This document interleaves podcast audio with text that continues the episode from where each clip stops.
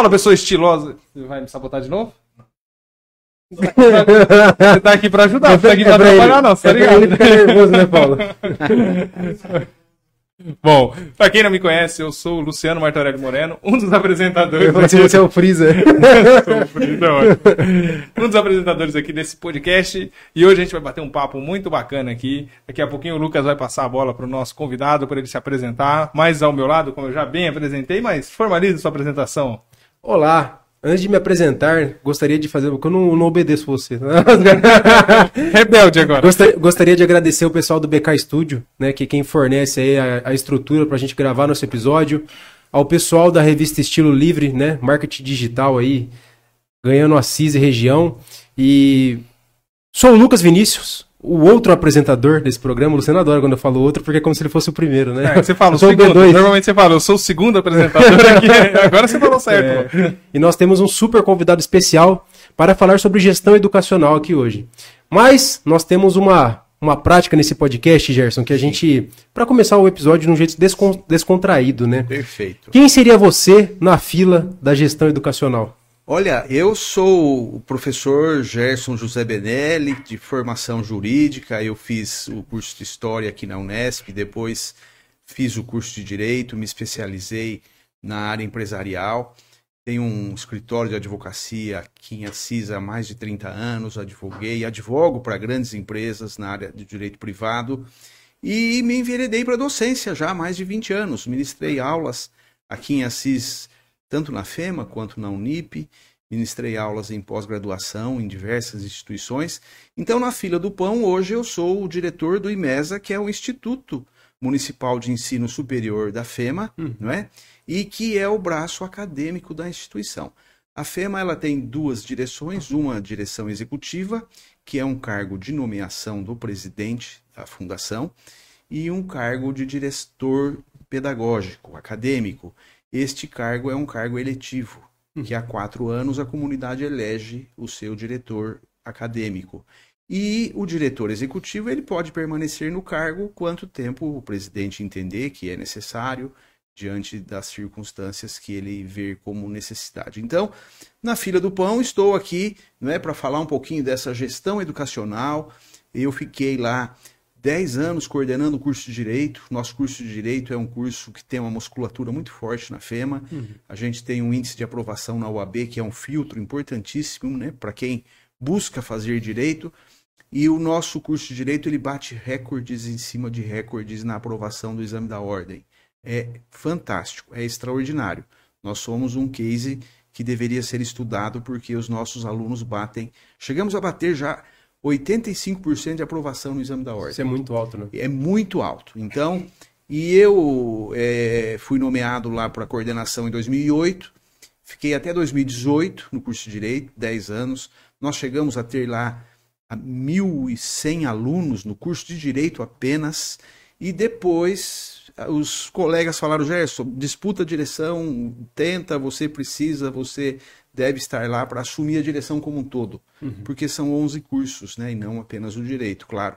E aí disputei a eleição em 2018, fui eleito e estou agora concluindo meu mandato. Então nós temos uma eleição daqui a poucos dias novamente para disputa deste cargo e aí a gente está nessa disputa então, pedindo votos, como se diz, e que não é meu hábito, né? Porque já me convidaram para ser candidato a vereadora, isso e aquilo, nunca quis, nunca gostei.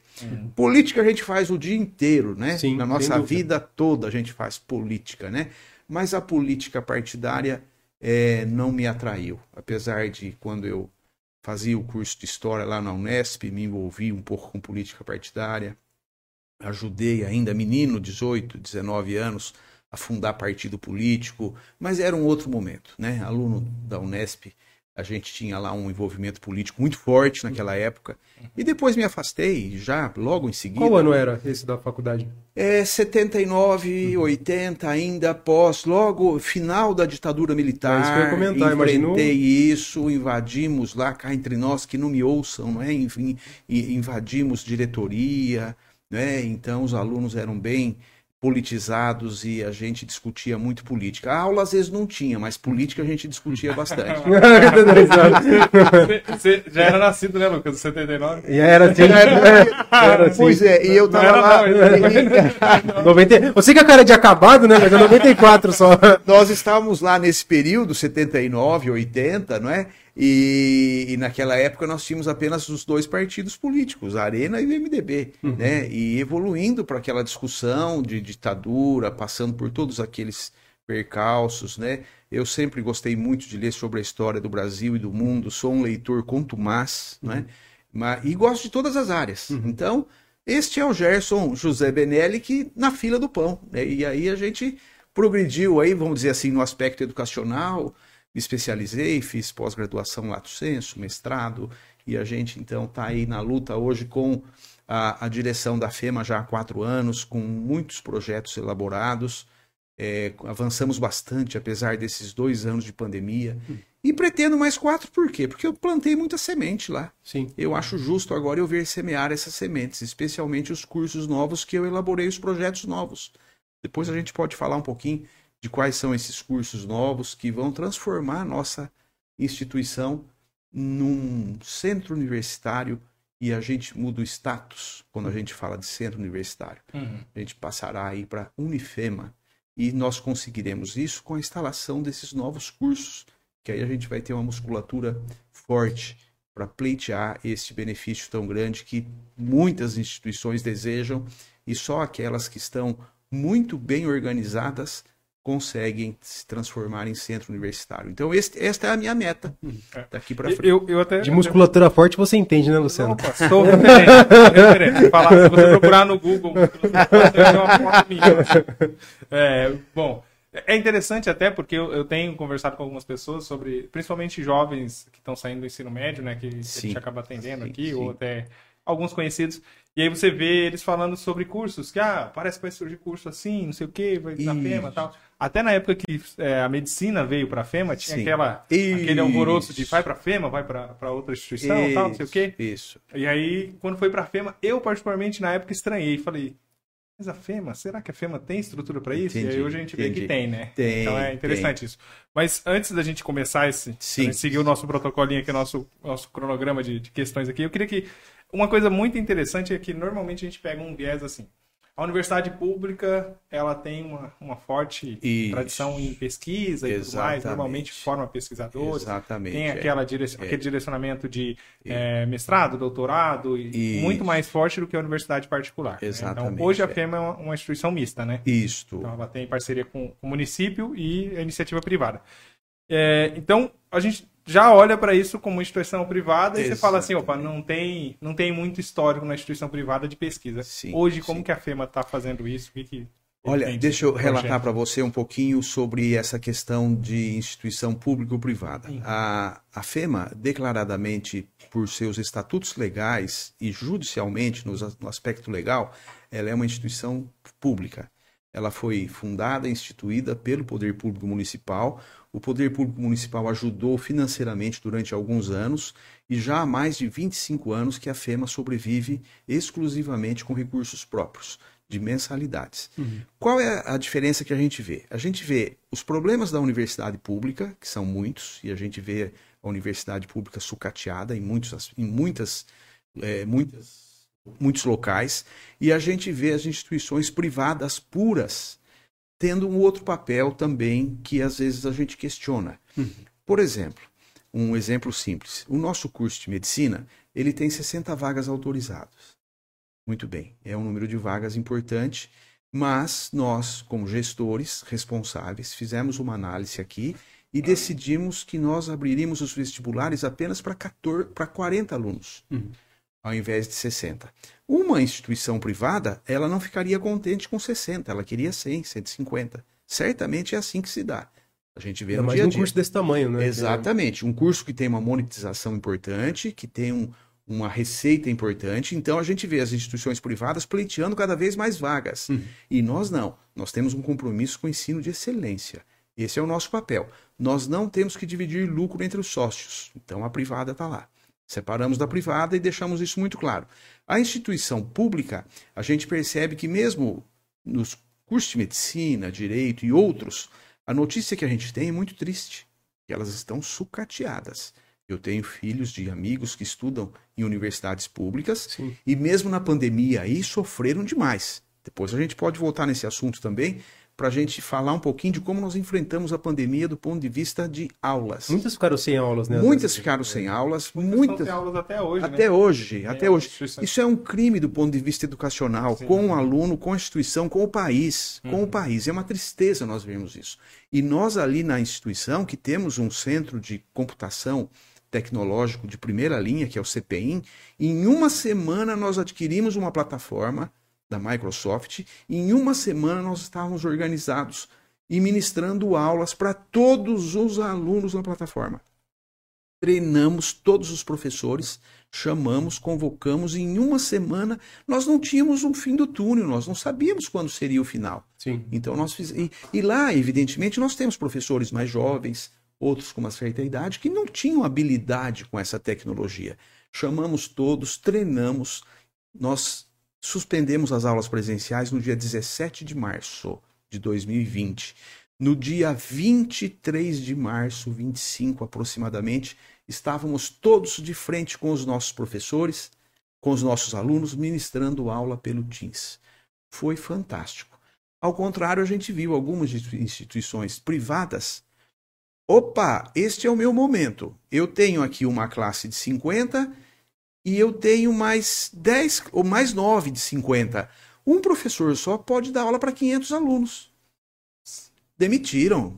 Isso é um crime com, isso é um com crime. todos, né? Com, Com o professor, todos. Tira a continuidade, né? Nós temos é, é, notícia é, fidedigna, real, que universidades privadas demitiram 300 professores de uma vez só. Sim. O professor chegou para acessar o, computa o computador dele e ministrar a aula, ele não conseguia acesso. Então isso, e muitas fizeram isso. A FEMA, nós não fizemos nenhuma demissão. Nem nós não cortamos contratos nem com as empresas terceirizadas. Nós temos várias empresas terceirizadas lá.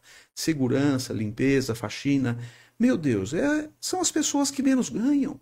Como é que nesse momento agora nós vamos cortar o emprego dessas pessoas? Sim. Então, mas voltando um pouquinho, Mas Luciano. você acha que sua experiência prévia com essa questão também de ter vindo de outra área contribuiu para essa sua visão Sim, nesse momento? a de- experiência do direito é fantástica. Eu tenho 30 e poucos anos de, de- de escritório de advocacia, mantenho aqui na cidade um escritório grande, nós somos em alguns sócios e o meu escritório está lá até hoje. Agora, na direção, eu fiz um acerto societário com os meus sócios, evidentemente me afastei. Vou lá duas, três vezes por semana, mas não faço audiência, não atendo mais os clientes que eh, muitas vezes tomam muito tempo. Então, nesse período, eu tenho lá um acerto diferente com eles. Agora, essa experiência das empresas privadas é muito importante. Advoguei para muitos bancos, muitas empresas seguradoras, empresas de grande porte no Brasil inteiro. Então, essa experiência é sensacional e foi muito boa na minha carreira. A hora que eu assumi a gestão de uma instituição pública, eu tive um choque. Um choque de velocidade das coisas acontecerem. É diferente. Lá nós temos contabilidade pública, nós temos licitação, diferente do que eu no meu escritório comprar aquilo que eu desejo ou não. Diferente de um cliente meu falar: escuta, você acha que eu compro isso ou não? Você é que sabe, decida, e você vai, compra e toma a decisão. Ali não. Então isso foi um choque. Mas a gente vai se aperfeiçoando, a gente vai aprendendo também a lidar com essa questão das, da- das exigências legais, dos freios e contrafreios da- do setor público, que é necessário, especialmente no nosso país. Sim. Então nós precisamos respeitar isso, né? E, e é por esse motivo, voltando um pouquinho para falar de pesquisa, né? É, realmente as instituições públicas elas têm um viés muito tradicional e muito forte nas pesquisas. A FEMA também tem. Nós temos lá alguns programas de pesquisa. E a FEMA, pelo seu estatuto, ela é obrigada por lei a entregar 10% do seu faturamento em bolsas de estudo. Então, o nosso faturamento, o nosso orçamento anual hoje é próximo de 60 milhões ano. É um faturamento maior do que alguns municípios aqui na região. O nosso orçamento, então, permite a gente conceder bolsas de 10% desse valor. Esse diz iniciação científica. Iniciação científica, PIC, PIBIC, programa de extensão, de toda forma a gente oferece bolsa. Então é assim, por exemplo, nós inauguramos lá um- o Inova Fema, que é um hub de inovação. Nós temos lá 140 alunos. Desses 140, nós temos alunos lá que têm 50% de bolsa, que tem 70%, e eu tenho aluno lá com 100% de bolsa. Uhum. Então, essa visão da bolsa para pesquisa, e evidentemente a gente sempre teve esses programas. Agora, com, esse, com, esse, com essa nova ferramenta de inovação e de tecnologia, que é o desenvolvimento lá com esses alunos de projetos novos, nós temos então enfrentado essa questão e concedendo esses benefícios para esses alunos. Claro que a gente está tentando também aproximar algumas empresas privadas, porque não é papel só nosso. E tudo isso tem a ver com desenvolvimento regional, com crescimento, com melhoria, com emprego e renda. Quanto mais você oferece educação para as pessoas, mais elas podem melhorar a sua vida. E a gente vê isso historicamente. Então, é nesse sentido que a gente trabalha com pesquisa lá. Evidentemente, há muito por fazer, mas já estamos fazendo e vamos. Esta pandemia de dois anos gastou muito os alunos. Então, a ideia nossa lá no passado era fazer uma integração maior entre os cursos. E a pandemia nos pegou de cheio. Né? Então, impediu, você vê, nós ficamos, exceto a medicina, nós ficamos com todos os cursos com aulas remotas durante quase dois anos. De março de 2020 até o final de 2021. Voltamos dia 31 de janeiro com as aulas presenciais, tomamos essa decisão. Havia ali ainda uma névoa, se era possível ou não. Fiz uma pesquisa com os alunos, a maioria absoluta vacinado. Coragem, precisamos tomar uma decisão. Chamei a congregação, que é o órgão máximo do IMESA, professores, representantes de alunos, porque nós não podemos ter um reinado em que o diretor decide tudo, né? É o rei, não é? Nós temos é que decidir em conjunto com as pessoas que estão habilitadas a isso. Chamei a congregação, vamos voltar às aulas presenciais, voltamos dia 31 de janeiro deste ano. Foi a melhor coisa que fizemos. Em, contra, em, em contrapartida, outras instituições estão aí ainda decidindo como fazer. Sim. Eu tenho notícia de que tem instituições que voltou, voltaram às aulas semana passada. Muitas ficaram híbridas, híbridas Híbrida, também. Tiraram híbrida, várias exatamente. questões do... Fizeram do curso um curso híbrido. É. Facilita, a instituição economiza. A FEMA não se preocupa, graças a Deus, e felizmente ela é uma instituição sólida. Benelli, de- deixa eu tirar uma dúvida pessoal aqui. Eu lembro que quando, a gente, quando nós fizemos a, a nossa faculdade, é, existia uma. ah, acho que uma, uma demanda do governo mesmo que você poderia colocar até 20% das aulas em Sim. formato EAD. Né? Sim, sim, sim. Hoje essa demanda mudou ou não? Ou ela ainda continua a mesma? O MEC autoriza para a maioria dos cursos até 40% das atividades em EAD. Uhum. não é? O Conselho Estadual de Educação, que é o órgão que regula a nossa instituição, ele autoriza 20. Então nós temos feito algumas mudanças. Uhum. Por exemplo, o curso de enfermagem, ele era um curso que estava, é, vamos dizer assim, organizado em cinco anos. Acontece que tem lá, tinha lá algumas disciplinas propedêuticas que a gente podia fazer algumas mudanças. E aí nós temos que estar de olho no mercado. Essa experiência de gestor de empresa privada, você tem a experiência de olhar para o mercado e discutir isso. Então chamamos o nosso grupo, discutimos isso. Vamos tentar mudar, por exemplo, a enfermagem. A maioria das instituições com quatro anos. E quatro anos com a mensalidade metade do preço da nossa. Uhum. Como que nós vamos concorrer com essas outras instituições? Eu estava vendo que o curso de enfermagem, por exemplo, ia desaparecer. Hum. Por conta disso, fizemos umas mudanças, trouxemos o curso para quatro anos, uma parte, inclusive, híbrida, 20%, o curso de Química da mesma forma. E outros que, no, no momento adequado, talvez passem por essa mudança. Alguns cursos não, como, por exemplo, o Direito, que é um curso clássico e que é um curso que exige a presença 100%. E você acha, você acha que ele exige a presença 100% mesmo hoje com essa mudança que houve no, no cenário jurídico? Porque É, é, é uma experiência que nós estamos vivendo com os alunos e a gente tem percebido isso, que eles gostam de estar em aula com o professor. Você nota uma timidez enorme do aluno a questionar o professor numa aula remota. É incrível essa, essa mudança de conduta. Vocês que Você são da um área foco, né? de comportamental, né? Eu, eu- eu percebo assim, eu ministrei essas aulas porque além da direção, eu sou professor do curso de Direito no Direito Civil. E eu percebia no remoto a minha aula, que eu, por exemplo, eu tinha uma prepa- eh, aula preparada para duas horas aula. Duas horas aula de 50 minutos. Muito bem. Na aula remota, em meia hora, eu esgotava o assunto, porque os alunos não se manifestavam, tinham receio, timidez. E na sala de aula, não, você tem formas e meios de provocar. E aí você questiona, pergunta, às vezes muda de assunto um pouco para chamar, para dar ali um entusiasmo à turma, e a turma se manifesta, e aí a aula flui com exemplos da vida das pessoas também. A gente que vem da advocacia traz muita experiência prática de processo.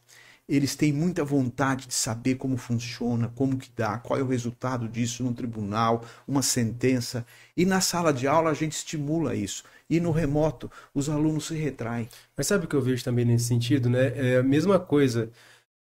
Você vai trabalhar dentro de casa de home office, por exemplo. Se é uma pessoa que ela não tem essa questão de eu tenho que cumprir isso e antes de perder o foco no que eu estou fazendo, Exatamente. você coloca um aluno lá e o aluno não tem esse preparo, ele fica às vezes tem atenção também para fazer o que deve, né? Exatamente. E aí ele às vezes fica com medo de se posicionar também e falar uma besteira, né? Porque fala assim, Exatamente. nossa, não tava prestando atenção direito e E agora não posso entrar nesse assunto Hum. porque eu não acompanhei até agora. Então tem os dois tipos, né? Tanto Tem a pessoa que fica tipos. tímida, tímida, porque também a hora que ela abre lá a- o áudio, a câmera, todo mundo, puf. Exatamente. Parece- essa sensação de todo Essa mundo te olhando, né?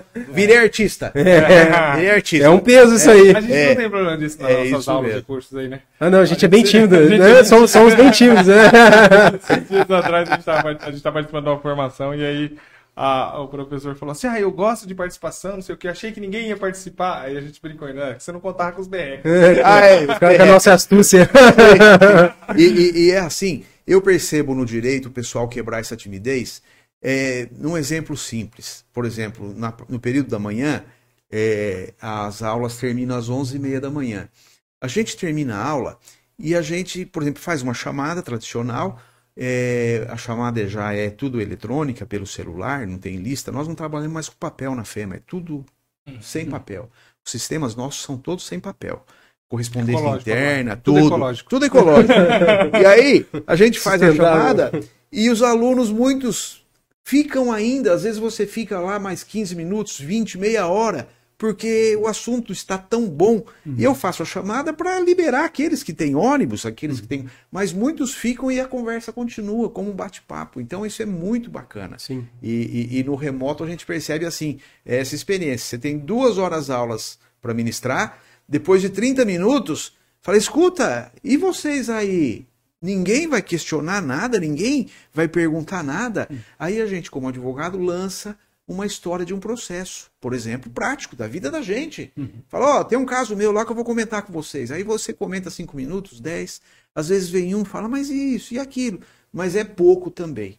Então Mas- ele se retrai. E a importância também de ter um profissional qualificado lá na frente, como você disse, né? A partir do momento que você traz teoria e prática, né? Exatamente. os alunos meio que se inspiram também no modelo do inspiram, professor. se Por mais que seja obrigação do aluno correr atrás, né? Pô, Exatamente. ler e ter senso crítico, é muito Exatamente. importante ter uma pessoa lá que você percebe que. Exatamente. E, e- e é assim, a gente, como gestor, eu assumi o curso de Direito em 2008.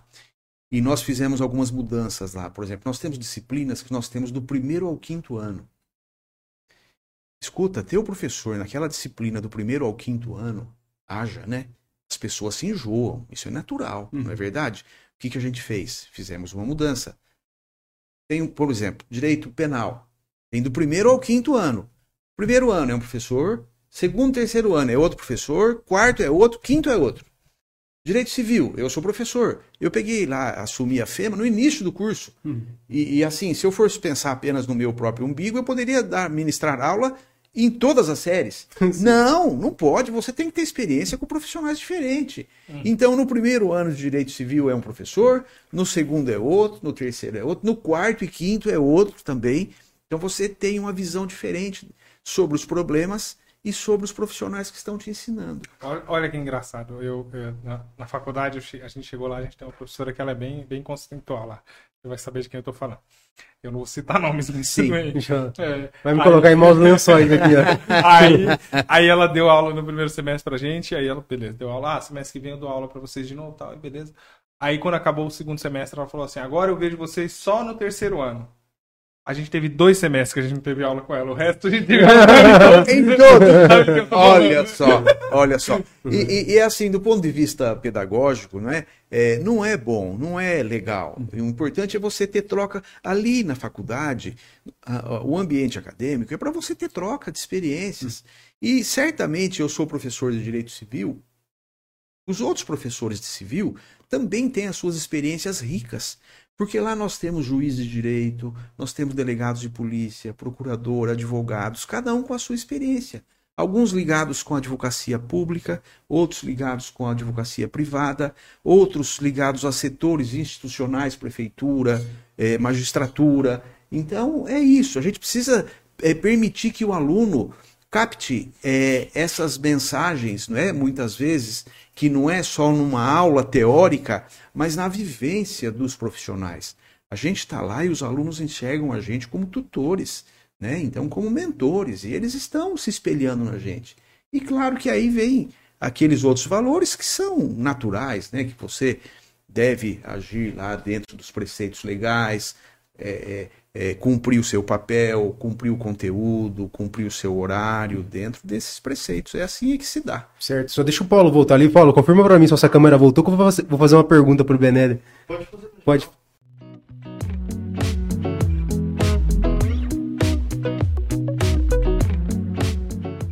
Pode fazer na geral mesmo?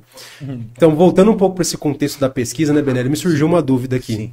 Né, você falou do incentivo para os dos alunos, só que a gente sabe que a, uma da, das intenções da pesquisa é beneficiar a sociedade, claro, né? O, seu, o povo claro, que, que claro. não está dentro da universidade necessariamente. Exatamente. Como você faz para incentivar, né? Qual é a proposta para incentivar os alunos do âmbito acadêmico além da sala de aula? Além da sala de aula, nós temos, é, sempre incentivamos, mas agora mais fortemente ainda com a criação do nosso Inova Fema lá. Uhum. O que, que a gente tem feito com os alunos? Tem feito uma junção entre cursos diferentes e a gente tem distribuído e tem dito o seguinte: nós precisamos sair para fora da instituição. Porque este também é uma, esta também é uma questão que as universidades públicas, por exemplo, têm dificuldade de produzir e pôr para fora dos muros da instituição. E o que, que nós temos lá hoje? Nós temos alunos criando aplicativos que vão servir à comunidade.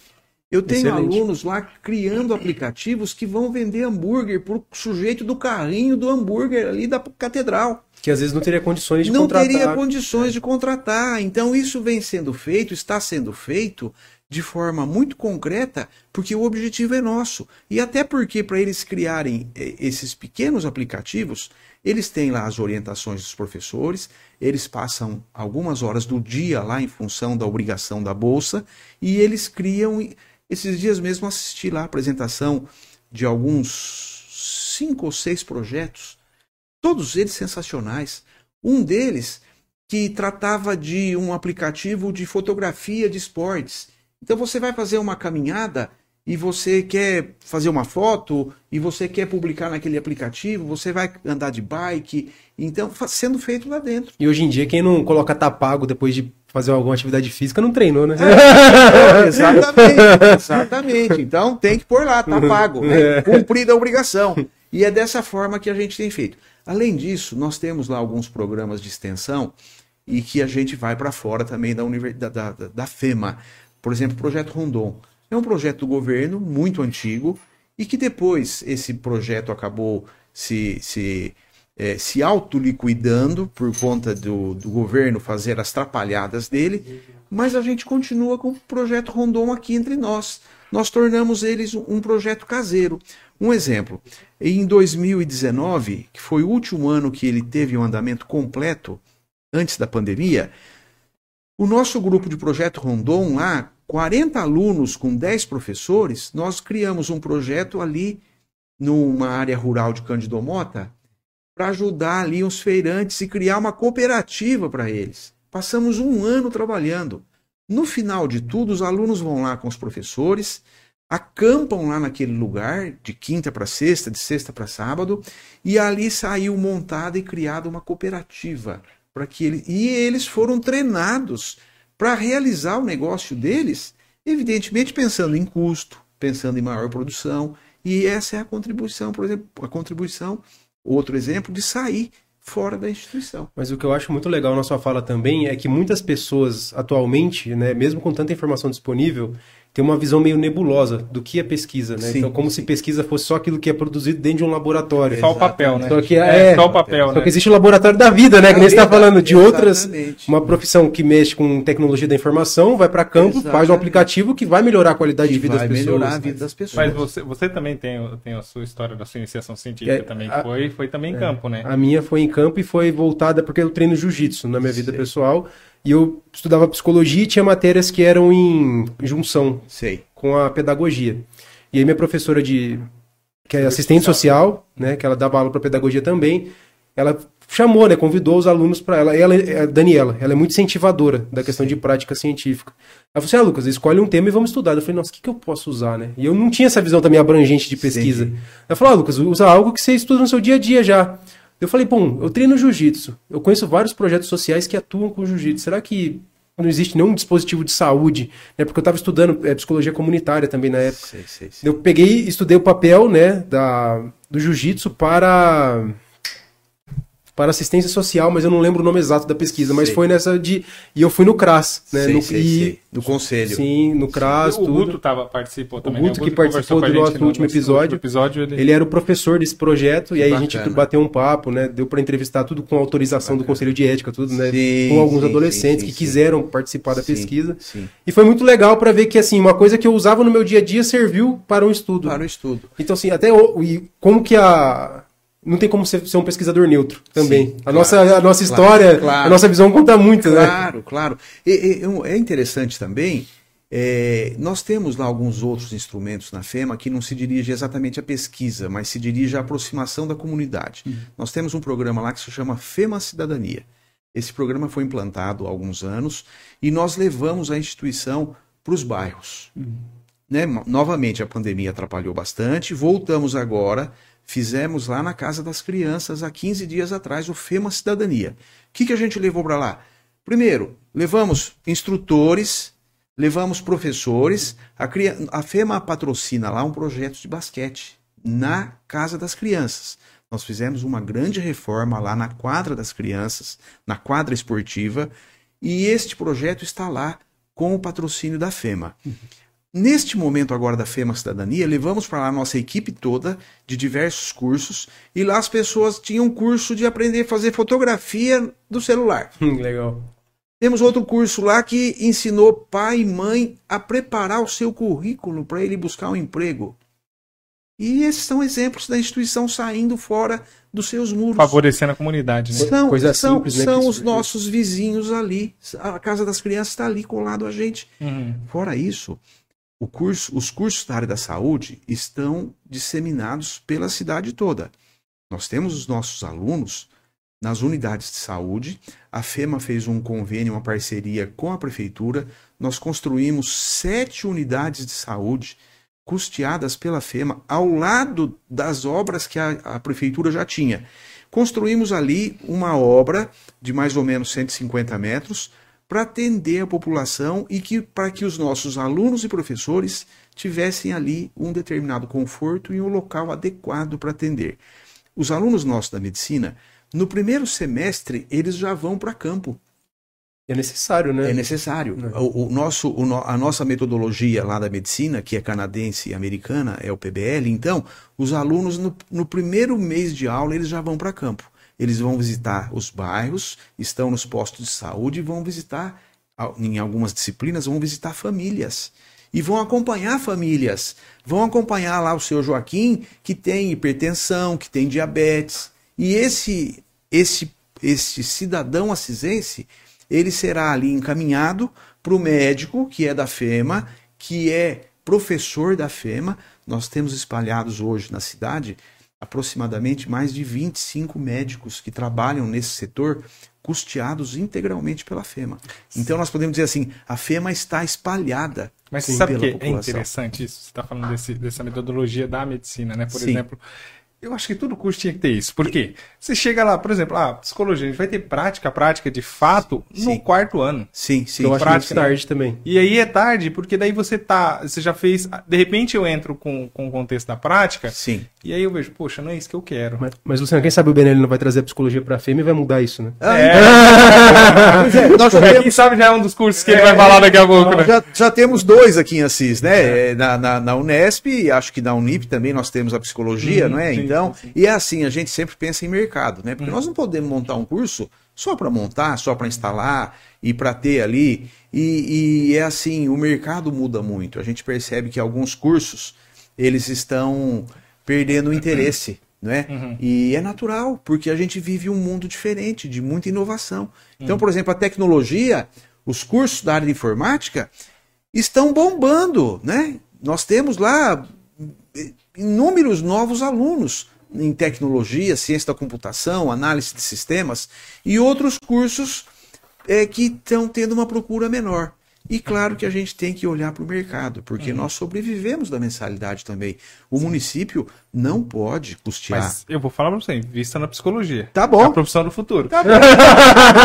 Tá todo mundo, E- tá todo mundo aí não e- sabendo lidar com seus conflitos. Eu aqui, quando. é, e a- aliás, pós-pandemia, muito mais, né? A gente vê aí os colegas de vocês, os psicólogos, os psiquiatras também, né? Que não tem horário para atender, né? Então, isso é muito bom, porque a população precisa desse apoio, né? Então, nós precisamos formar bastante psicólogo realmente. E, e eu vou além, né? Além dessa questão de, de sofrimento, né, que as pessoas buscam a psicoterapia, eu vejo que a reflexão é necessária, né, para o nosso desenvolvimento. Então a, a- a terapia ajuda até nesse sentido. Tomada de decisões, né, entre É, outras coisas, né? dúvida. Vamos ficar puxando a sardinha. É, ele?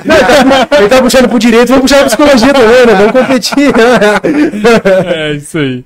Não, bacana. Viu, é, eu, eu acabei te cortando, você quer concluir a sua fala? Não, é- era só mesmo para dizer que é, a nossa instituição ela está inserida no nosso município e na região de forma integral. Esses, esses projetos que nós temos, eles são desenvolvidos habitualmente, né? E nós vimos lá até 2019, 2020 começamos a fazer os projetos de FEMA Rondon, por exemplo, mas a pandemia liquidou com a gente, né? Então, Sei que você vai fazer uma pergunta, Luciano, mas eu só tenho uma, uma dúvida, que a gente sabe que existem várias coisas que a sociedade propaga e a gente não sabe se é verdade, né? Sim. Eu não sei nem se você pode responder isso, mas se você não puder, ok. Sim. Né? Que muitas pessoas já falaram sobre a FEMA se tornar uma universidade federal. Né? Isso é verdade? Isso nunca aconteceu? Não, é, é, houve lá no passado uma conversa nesse sentido, muito mais com viés político, partidário, do que propriamente real. E chegou no momento em que o próprio ministro, na época da educação, veio para cá, que era o Haddad, hoje, né, pré-candidato a prefeito de São Paulo, a governador, nem sei, né? E o, o Fernando Haddad, então, foi ministro e ele esteve aqui e ele fez uma exposição muito séria, muito ética, dizendo da impossibilidade. Porque havia rumores de que a gente seria federalizado.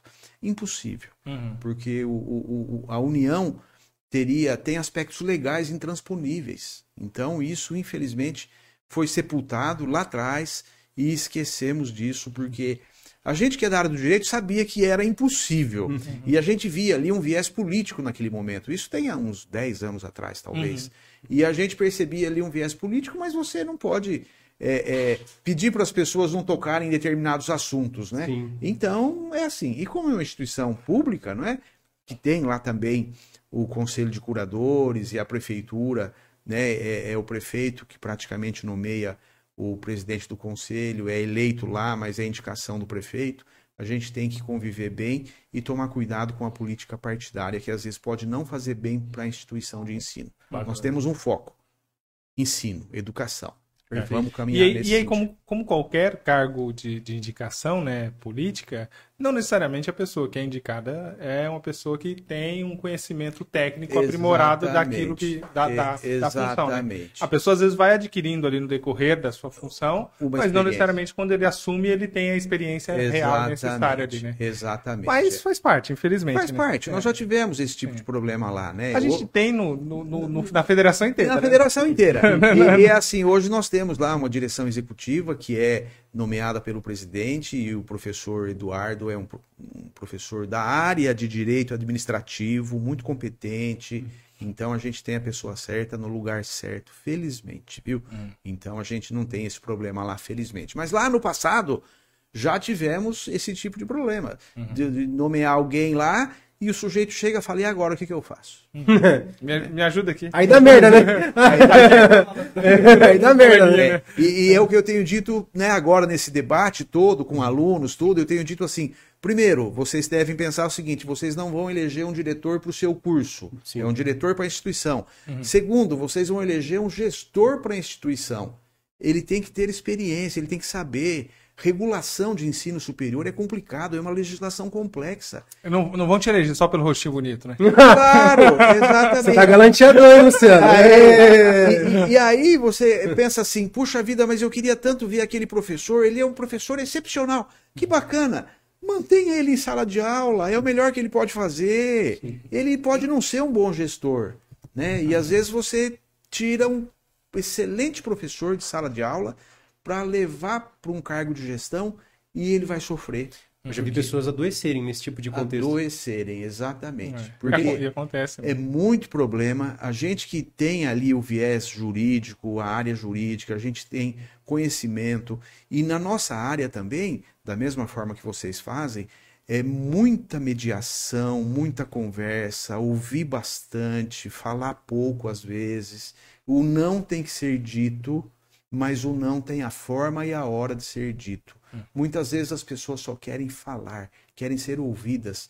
Então, essas características de você mediar uma conversa, mediar um conflito, uma controvérsia, o direito nos ensinou bastante também, Sim. né? Porque passei a vida fazendo isso, né? Mas, ô, ô Benelli, mas a gente, a gente falou, até você comentou sobre essa questão dos professores ali, que o aluno às vezes vê um excelente professor e ele idealiza ele como um, um bom gestor ali, eventualmente. E, e dentro lá da, da, da sua função como diretor acadêmico, como que funciona isso para articulação ali da melhoria para os profissionais, para os professores que você vai é, gerenciar ali, fazer a gestão da prática deles? Sim. Como que funciona isso hoje? Como que você É assim, a gente tem feito da seguinte forma. Nós tínhamos lá, por exemplo, é, eu sempre pensei em valorizar muito o professor e ele deve ser valorizado. Primeiro, eu tenho lá 10, 11 coordenadores que são as pessoas da minha confiança, cada uma numa área. Então, eles fazem o gerenciamento dos cursos. E nós temos lá reuniões periódicas em que os problemas são trazidos. E a gente enfrenta esses problemas. Tem problemas? Tem. Pontuais? Pontuais. Felizmente, a gente está cercado de muita gente de qualidade. Isso é muito importante. E que essas nomeações, a gente faz as nomeações dos coordenadores, que sou eu quem nomeio, e eu nomeio por meritocracia, por formação, e não por amizade ou qualquer outro requisito que fugiria à necessidade daquele curso. Então a gente faz isso muito bem e sempre pensando em valorizar o professor. Nós aprovamos agora no final do ano passado um plano de carreira lá na FEMA. Os professores não tinham plano de carreira. Nós tínhamos um plano de carreira lá, diríamos assim, rascunhado há 18 anos. E esse plano estava lá. E eu, na minha campanha anterior, eu dizia assim: nós vamos aprovar esse plano de carreira. Nós temos que convencer a mantenedora a aprovar o plano de carreira. Eu tinha professor lá, por exemplo, que já é doutor, recebendo como especialista. Não pode. É um desestímulo. Não pode. E aí então nós conseguimos convencer a mantenedora a fazer, a construir uma questão, uma- um projeto financeiro, porque as regras jurídicas a gente já tinha praticamente montado. E aí chamei uma equipe também de outros colegas advogados, professores, criamos esse projeto, levamos para a mantenedora, ela disse: assim não dá para fazer, mas assim dá. Dá para começar assim. Vamos começar assim então Uhum. começamos. Todos eles foram 57 professores enquadrados no novo plano de carreira. Todos eles hoje recebendo de acordo com a sua titulação atual. Então isso foi espetacular. É porque um doutor, você pega geralmente a pessoa que, quando ela segue o caminho de fazer especialização, mestrado, doutorado, vão uns 8, 10 anos aí fácil, né? Exatamente. E você vê, este professor especialmente, ele tem 7, 8 anos de FEMA. E ele chegou aqui especialista, foi, fez o mestrado na USP, conseguiu uma vaga na USP, Faculdade de Direito, fez o doutorado, é doutor já há um ano e meio, recebendo como especialista. E- e Isso o- tinha que ser corrigido. E o né? duro que é assim, né? a- Eventualmente é um profissional que foi construído dentro da instituição, já Exatamente. conhece toda a estrutura da instituição. Exatamente. Aí ele faz ele conclui seu doutorado, a instituição não valoriza a conclusão do doutorado, ele vai para outra O instituição. estímulo dele qual é? Nenhum. Ah, ele vai é. para outra instituição. Mas sabe uma coisa que a gente já conversou? Porque nós entrevistamos vários profissionais lá no canal de psicologia comportamental que a gente tem. Sei. De, de instituições que pegam profissionais com nome muito forte, Sim. estruturam um curso, às vezes um curso novo. Isso. Depois que o curso está rodando, manda o professor Manda embora, do- embora. que ajudou Ele- a montar o curso. Ele vincula para montar o curso, exatamente. Isso é um papel que as privadas fazem muito, Uhum. né? Fazem mesmo. Elas trazem como um chamariz ali, põe lá no marketing e depois de certo período, tchau, entendeu? O MEC acabou fazendo lá no passado um tipo de um freio vinculando as pessoas por CPF, né? Eu, quando fiz o meu mestrado, eu tive professor com problema, porque ele estava vinculado a quatro, cinco instituições. E aí o MEC começou a vincular por CPF. Fala, mas escuta, como é que você pode estar com 40 horas numa, 40 na outra, 20 na outra? Como é que é o teu dia? Já está de madrugada Você- também, ministrando Vocês são quantos aí? Exatamente. Então aí houve um corte, mas depois afrouxou, né? É igual, é igual o carro clonado, né? a mesma placa rodando cinco carros. é, é. Mas e, e é assim, o, o MEC, é, infelizmente, ele está na mão das privadas, né? infelizmente. E o nosso ministério é fraco, né? não só pelas pessoas, mas pela infraestrutura dele. É. Vocês veem aí os Mas- últimos problemas do MEC, não para ministro, né? A instituição em si, ela é, ela é complicada, né? Ela é complicada demais. Porque ela trabalha em um contexto onde a frente é política, né? Aí depois você vai para um, pra uma frente, por exemplo, ah, você vai lidar com instituição, se a gente for falar de, de universidade. Isso. Quando você vai para a universidade é, pública, tem um viés político. Exatamente. E aí quando entra uma, uma- uma- um grupo né, que vai, vai fazer essa gestão, que tem outro viés político, isso dá um choque monstruoso. E não Exatamente. importa se está querendo fazer certo ou errado, não importa. Só está querendo desvalidar, né? Eles entram em choque. E às vezes até mesmo quando tem o mesmo viés político, ainda assim dá choque. É exato. Né? É. São Ainda pessoas, assim. né? É, E, pessoas. e aí, São pessoas. E não existe nem é, produção de, de conteúdo, né, de conhecimento científico desprendido do contexto social, Exatamente. econômico, político e financeiro do que ele está Exatamente. existindo ali e acontecendo, né? Então é, é um Exatamente. negócio que é. É isso mesmo. É isso mesmo.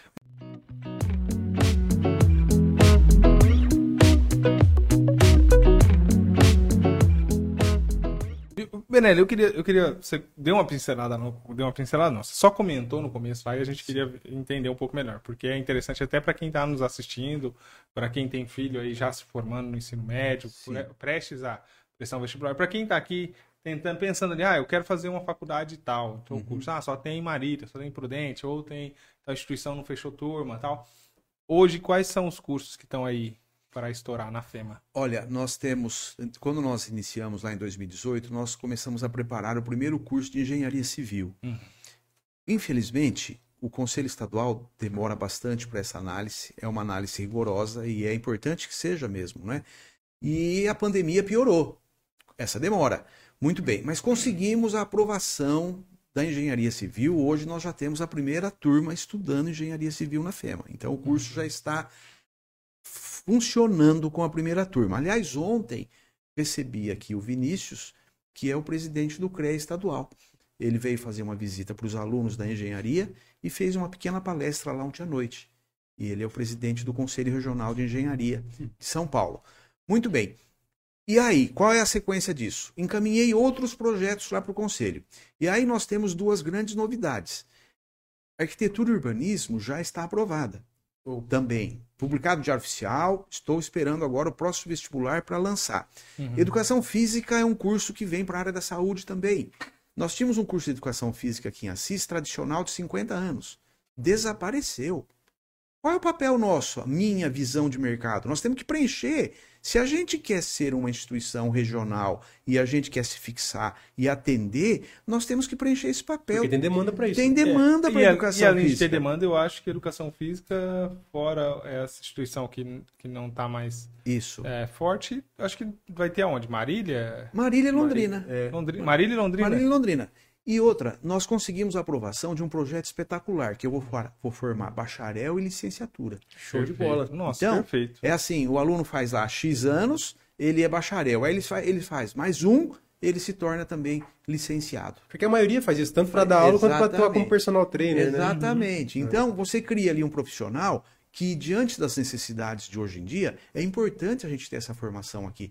E a procura é intensa por esses profissionais e o pessoal, na hora que ouve falar, fala, mas vai ter quando? Calma, no próximo vestibular, então nós teremos já arquitetura e urbanismo e educação física.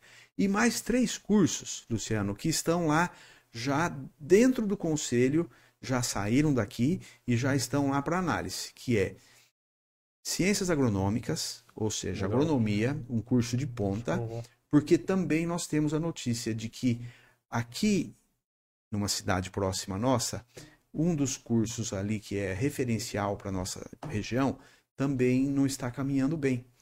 Qual é o papel nosso? Preencher essa lacuna também. Então, a engenharia agronômica vem forte. Nós já fizemos um contato, já temos um- uma parceria previamente firmada com o governo de São Paulo, com a APTA. A APTA é uma agência de, de paulista de agronegócio que eles têm aqui na rodovia Assis Marília mais de 100 hectares de terras. Os nossos alunos das ciências agronômicas estudarão, farão ali o seu campo prático. Sensacional. Então a FEMA não vai precisar comprar uma fazenda, um sítio, nada. Talvez um pedacinho de terra lá na FICAR que o prefeito quer ceder para nós, porque tem uma ponta da FICAR lá no fundo desocupada e o prefeito também deseja fazer uso daquela área. Bacana, vamos utilizar também. Você sabe que lá também, não só na, na, na FEMA, mas eu acho. Não, na FEMA não, na, na FICAR, que eu acho que tá junto ali.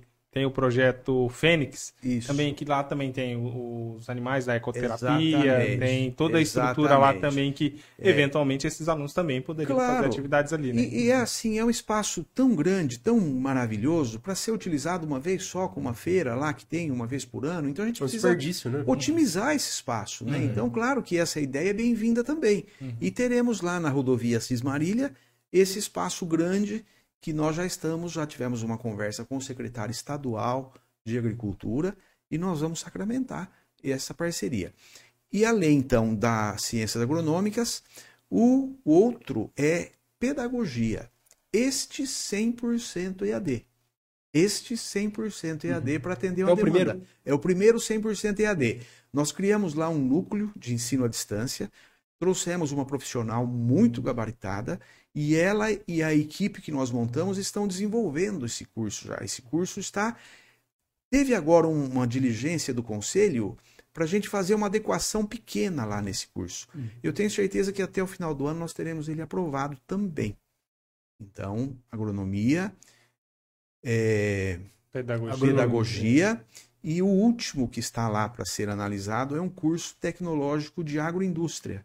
Três anos só, para você formar profissionais para atender a agroindústria da região, que é uma necessidade nossa. Nas conversas que a gente tem com os empresários, com o pessoal né, do agronegócio, a gente percebe essa necessidade. Então vai ser um curso de menor duração que vai formar um profissional para trabalhar nessa área. Viu? É, a gente. Nós Há temos- limites para a FEMA, Luciano? Responde isso? Não, jamais. Eu acho que daqui a Tem- anos vamos tem ter, que, ter né? comprar um pouco mais de espaço ainda, viu? Já compramos lá mais 10 mil metros, né? Não, olha só. Aquele lado lá de cima, se a gente não toma essa atitude, nós teríamos ali mais um- uma construção, uma especulação. Especulação não, nós teríamos ali o setor imobiliário tomando conta, o que é natural. Porque já construíram lá na frente 180 apartamentos, já construíram no fundo 256 novos, né? Sim. E ali em cima eram 10 mil metros. E a família queria vender. E a gente, como tem o projeto de expansão, agora estamos terminando lá o prédio da engenharia e da arquitetura. É um prédio gigantesco. E em cima iniciamos já a construção da Arena FEMA, né? um projeto que vai atender a educação física também, uma 1.120 metros de piso de quadra, um projeto grandioso. Então a gente cresce bem. E depois fala um pouquinho do centro universitário, que é transformar em Unifema, né? Será que o Benelli vai convidar a gente para ir lá algum dia, Luciano, para gravar de lá? Faremos de lá, do, do Viu? Rup e Nova Fema, faremos de E- lá. e de- deixa, deixa eu te falar uma coisa, assim, é, nós temos o canal no YouTube e a gente conversa com profissionais da psicologia do Brasil inteiro. Sim. E aqui na nossa região a gente vai ter universidades que oferecem um curso com uma ênfase maior em psicologia comportamental. Fechou minha câmera, né? Mas tá, geral, tá. Então, é, com ênfase em psicologia comportamental a gente tem em Bauru, a Unesp, Bauru. é Análise uma- do comportamento, né? análise do comportamento. E a gente tem depois a UEL, Sim, Então tá bem longe. sim. Dá pra fazer aqui um curso, se você quiser, a gente tem umas boas indicações de profissionais que podem te auxiliar Olha nisso. só, Sim. Pesquisadores, hein? Ó, de. Pesquisadores de pesquisadores, ponta, né? referência Dois. no Brasil. não, não, não somos nós, não.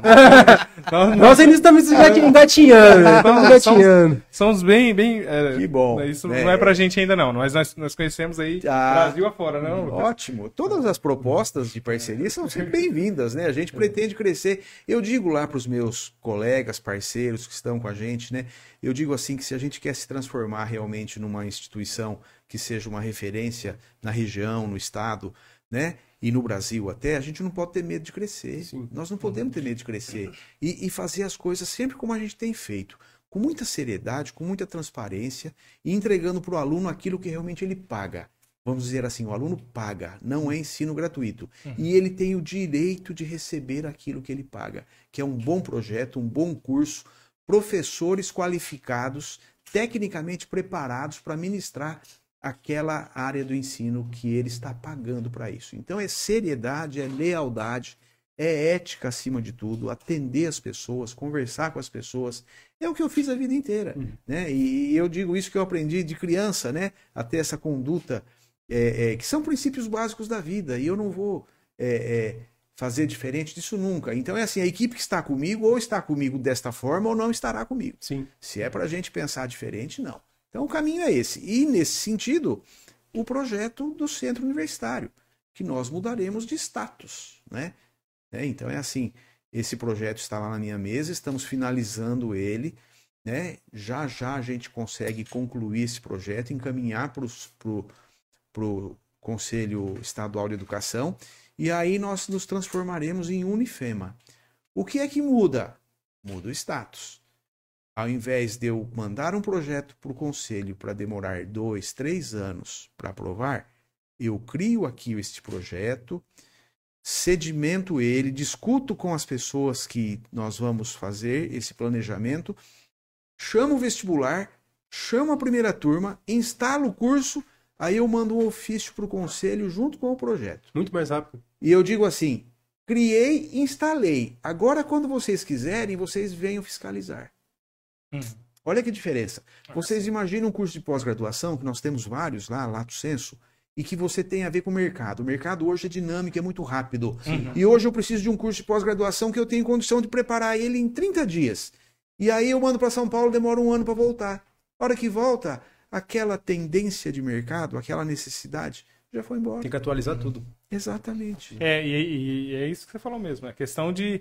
é, muda muito, é muito cíclico, né? Então, Exatamente. principalmente se a gente for falar da área de tecnologia. Na área de Exatamente. tecnologia, pior ainda. Mas eu acho que em tecnologia. todas hoje em dia, né? É, mas a a área tecnologia, de sim, tecnologia ela é mas muito é. mais dinâmica, É, muito mais rápida. Se você hoje você está pensando numa função, ah, vamos pegar por exemplo aqui a, a nossa estrutura aqui. É, a gente foi pensando no que nós precisaríamos, tal, conversando com algumas pessoas que conheciam, tal, mas beleza, compramos algumas coisas, Câmera, microfone, é, né? Microfone, mesa de som, essas coisas, beleza, ok. Mesa de madeira também a gente negociou com um cara muito Um cara tranquilo. muito muito bom, né? Que... Meu pai, deixa o bichão, bicho tem um amor nisso aqui que você não faz ideia. Rapaz, Foi difícil arrancar, hein? Foi, Meu foi pai. E aí, beleza, aí va- vamos, vamos fazer tudo isso. Aí hoje, assim, o, o- a gente tem, pegou algumas câmeras que, ao nosso ver, eram ideais, estavam perfeitas. sim. Mas você tá acompanhando aqui o Paulo sofrendo ali atrás. corre, corre É. dele aqui. É, Exatamente. isso a gente é. não tem o Paulo hoje aqui pra Mas ele não tirou uma foto bonito aqui ainda, né? Não, ainda não, mas é, é o final. Só final. dos dois bonitos aí. Daqui a pouquinho. Não, ele não tá tirando foto, não. É filmando aqui, dá uns, um- um- uns detalhes técnicos ali que Sim. a gente precisa ajustar. E aí ele precisa estar ali atento pra resolver. Então são coisas. Sem que- cair na, na cortina, né, Paulo? É, sem Sem cair. cair. Quase derrubou a câmera. E aí, assim, são coisas que a gente, já, a gente já sente a necessidade hoje de começar a ajustar. Porque atende a nossa necessidade momentânea? Atende. Sim. Dá pra melhorar? A gente consegue melhorar? Tem coisa que Claro. vai, vai atender e Claro. vai evitar que o Paulo. Vai fazer com que o Paulo fique mais tempo sentado lá? Sim. Tem. Mas tá fazendo aeróbico. Tá tá olha- olha- olha só que, que, que exemplo prático da nossa vivência lá. Nós encaminhamos para o Conselho Estadual, é, um pouquinho antes da pandemia, um projeto de pós-graduação para a área de computação. Um projeto sensacional, bacana. O mercado estava pedindo, legal. Entrou a pandemia. Bom, não saiu a autorização lá. A hora que saiu, A pandemia transformou a nossa vida em tecnologia, melhorou tanto a nossa vida, que a hora que saiu a autorização, nós pensamos assim: nós não podemos oferecer esse curso presencial. Nós vamos refazer isso aqui, vamos fazer ele 100% EAD. Sim. E aí refizemos, mandamos de volta e está autorizado. Então, esse é um exemplo de mudança que é Uhum. muito rápido, né? Sim, vê, é muito é, cíclica, né? A, a, a, a pandemia nos possibilitou um, um crescimento vertiginoso das questões tecnológicas. Eu não saio mais daqui. Quantas viagens para São Paulo que a gente fazia, especialmente lá que estão as decisões, o conselho, e Uhum. presencialmente, você faz reunião remota, você assiste a reunião remota. Uhum. Outro dia, nós estávamos no processo de reconhecimento da medicina. E é um processo complexo, né? um curso difícil. E os especialistas fizeram a visita, um monte de orientações, de recomendações. Chegou o dia da decisão, que era lá no Conselho em São Paulo, em plena pandemia. E eu com a turma para formar dia 20 de novembro, a primeira turma de medicina. E a- o reconhecimento. Esse pessoal do dia 20, dia 21, eles querem os documentos para se inscrever no CRM. Sim. Uhum. 55 médicos. E aí, liga, conversa, tal, marcaram lá a reunião final.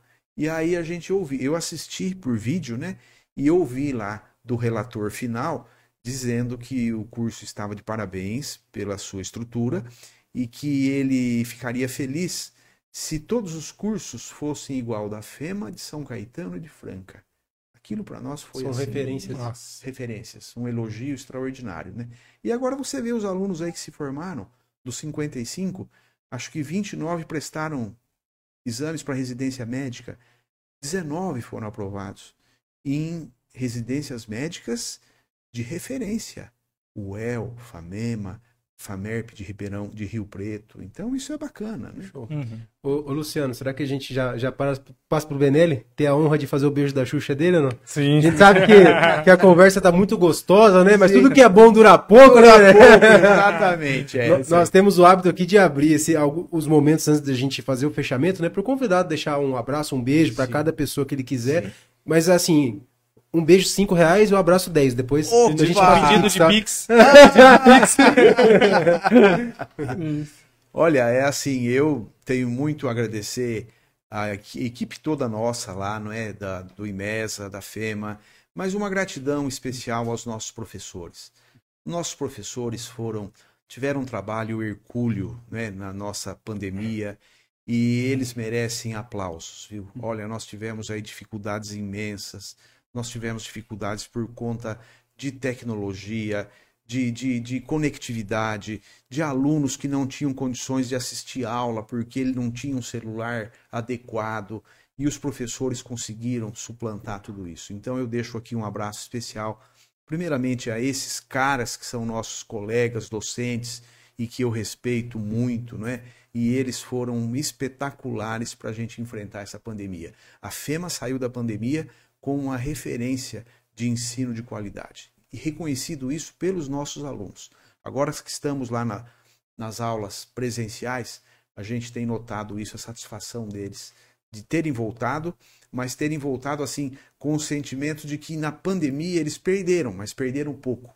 Então é assim, o sentimento de que foi tudo feito com muita qualidade e que foi feito o melhor que era possível naquele momento Missão cumprida. missão cumprida. Então, esse é o meu beijo especial, meu abraço a todos os parceiros, companheiros de docência. A gente faz a docência porque a gente ama, a gente gosta, não é? E a gente está lá diariamente na, na instituição. Hoje nós já somos já em 192 professores na FEMA. É um número gigantesco de Hum. professores. Uma Então, equipe, né? é uma grande equipe, a FEMA se transformou numa empresa já grande e a gente tem que administrar e gerir tudo isso com muito cuidado, porque nós estamos cuidando de pessoas. Nós estamos entregando ensino, educação a essas pessoas e é isto que faz com que a gente possa ajudar na nossa região. Nós podemos ajudar essas pessoas a terem emprego, nós podemos ajudar essas pessoas a melhorar a sua renda, a sua vida, a melhorar o nosso IDHM municipal, que de Assis na última pesquisa já era alto, e a gente pode melhorar a comunidade como um todo.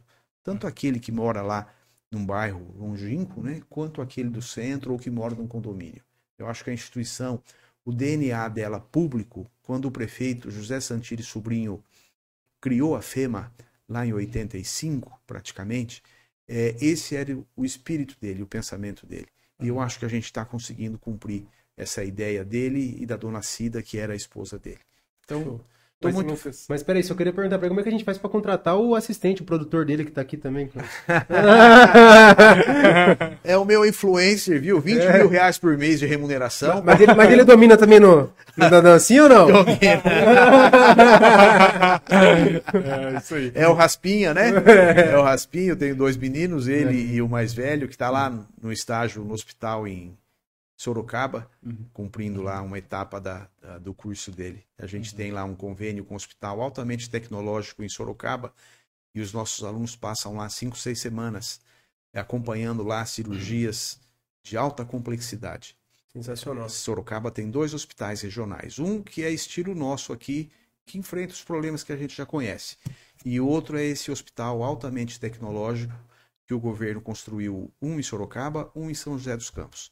E não é porta de entrada, é só atende doenças referenciadas Ele é especializado. especializado. Então ele está vivendo lá um mundo diferente, um mundo importante, que para a formação dele também vai ser muito importante. E é o que a gente possibilita para todos os alunos. Chega uma hora, fala, ó, você tem a disponibilidade lá. E dá um desconto na mensalidade para o aluno.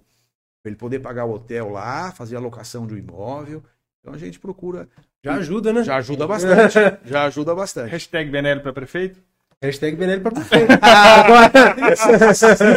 sem esta pretensão, né? A gente, como eu disse para vocês logo no início, né? A política partidária passou na minha vida já lá no passado e, francamente, a gente faz política todo dia, ajuda. Eu tenho um projeto aqui, desde que o prefeito Ricardo Pinheiro era o prefeito, de trazer um voo a São Paulo, tem lutado bastante para isso. Isso é um é um, um objetivo meu, porque eu acho que, como empreendedor, advogado, professor, diretor, nós precisamos ter uma via aérea ligando a Cis São Paulo. E dizem que a pista é muito boa aqui, né? A pista é boa, a nossa estação aeroportuária é excepcional, é linda, é maravilhosa. Foi reformada no governo do Ricardo Pinheiro. Um abraço pra ele, muita gente boa, Ricardo. e, e quando a gente apresentou esse projeto, né, ele esteve na FEMA e falou: Eu preciso de um projeto. O que, que você fala? Trazer um voo para si. Vamos começar do começo. Reformar a estação. A estação é linda, maravilhosa, envidraçada, piso de granito, ar-condicionado.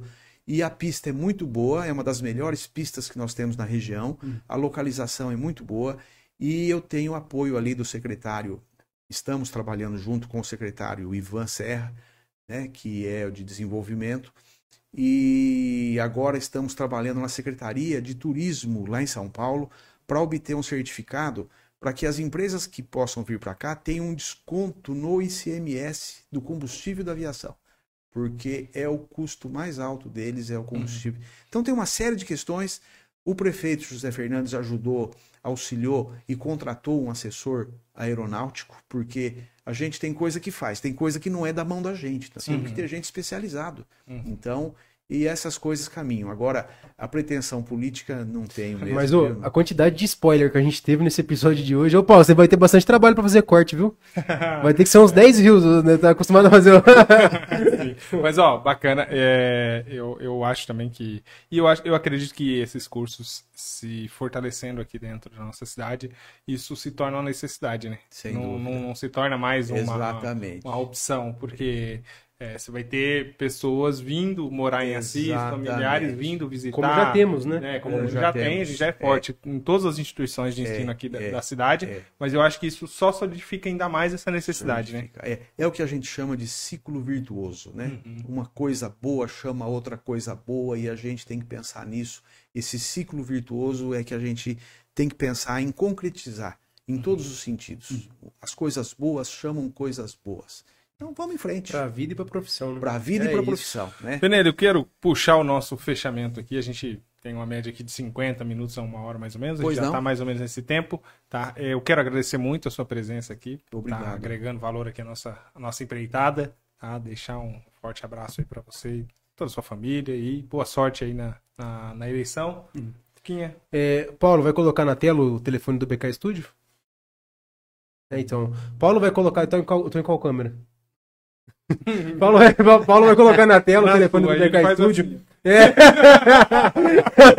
Paulo vai colocar. né? Paulo vai colocar, colocou na tela o telefone do BK Studio. Então, todo mundo que tem um interesse aí em entrar, fazer uma parceria com o pessoal, alugar a estrutura para gravar o seu podcast, entre em contato com esse número. Vocês falarão com o Paulo, inclusive. Se quiser, se quiser fazer o seu, seu podcast, participar aqui do, do Estilo Cast, fazer um, um episódio para fomentar aí sua empresa, para fazer alguma divulgação mais específica, mais objetiva, também entre em contato com o Paulo que ele vai te passar as Uhum. Show. condições. E novamente um grande abraço pro Daniel, pra Carol da Revista Estilo, que são nossos parceiros nessa empreitada. Grande abraço para vocês. né? Gostaria de agradecer você também, Benelli. Tem um abraço também que a gente tem que deixar também. Pra quem? O- Um dos sócios do BK. O Henriquinho? É Henriquinho. Henrique Benelli. Henrique Benelli. Beninotti. Ah, o Henriquinho. Henrique Benelli, você, ó, eu tenho outro filho, né? Eu tenho outro filho, como assim? Henrique Belinotti, Henrique. Henrique, nosso, nosso colega, foi nosso aluno também. É, é, o Reza a lenda que ele corrigia as próprias, as próprias provas, hein? Pois Então é, avançado. é, é. O, o- o pai dele, nosso colega, o Henrique, né? O pai, o Henrique pai, nosso colega, os irmãos dele, o Décio e o Zezinho, nossos amigos, companheiros também aí de, de atividades de associações civis, ONGs, a gente também atua nesse setor. Ele, ele Então, faz parte do, do, do BK Studio. né, Bacana, bacana. Irmão da Giovana, Isso. que foi nossa aluna lá da FEMA também. A Excelentes família de, família de advogados, né? Família de Eles advogados. são sócios da FEMA, né? Mas, Benelli, muito obrigado. É muito bom conviver com pessoas como você que, além de profissionais que trabalham na área de gestão, são profissionais que re- respeitam o conhecimento científico e valorizam pessoas, né? E não só a questão do recurso financeiro. Porque a gente sabe que é necessário, É necessário. trabalhar visando para isso, mas não apenas. Tem como fazer isso de um jeito responsável e pensando num retorno para a população de um modo geral. Né? Então, deixa aqui meu agradecimento. Você ganhou mais um fã. Nunca tinha Opa! escutado você falar desse jeito. né? e muito obrigado. E as portas do podcast estão abertas para você voltar quando você quiser. Eu que agradeço o convite, a gentileza de um bate-papo tão descontraído, é muito importante isso. Eu acho que quanto mais a gente levar essas notícias não é, para a população em geral, é importante e a gente tem procurado cuidar lá da nossa instituição com muito carinho, porque é assim que a gente faz e a gente procura fazer sempre bem feito. Há problemas? Há problemas em todo lugar. E a gente, quando tem, descobre, vai corrigir, vai tentar corrigir, mas sempre dentro daquele espírito de lealdade, de boa fé, de confiança, que eu acho que são esses princípios que devem nortear as nossas relações pessoais, profissionais, familiares. E um beijo para minha família, para o meu influencer que está aqui, para a dona Ana, para o Pedro que está nos assistindo lá em Sorocaba, certamente, né? O outro filho meu. Um abraço a todos e eu agradeço mais uma vez a oportunidade de estar aqui. Contem comigo. Espero vocês lá uma hora para tomar um café. Show. E Tá a gente vai comer com a gente mesmo. se inscrevam no canal, se inscrevam no canal de cortes do estilo Cast, Cast, Cast, Quest, como é que você vai falar? Quests. Quests. No canal de cortes, que nós colocamos os cortes separadamente lá. E no nosso Instagram, nós colocamos os cortes de um minuto.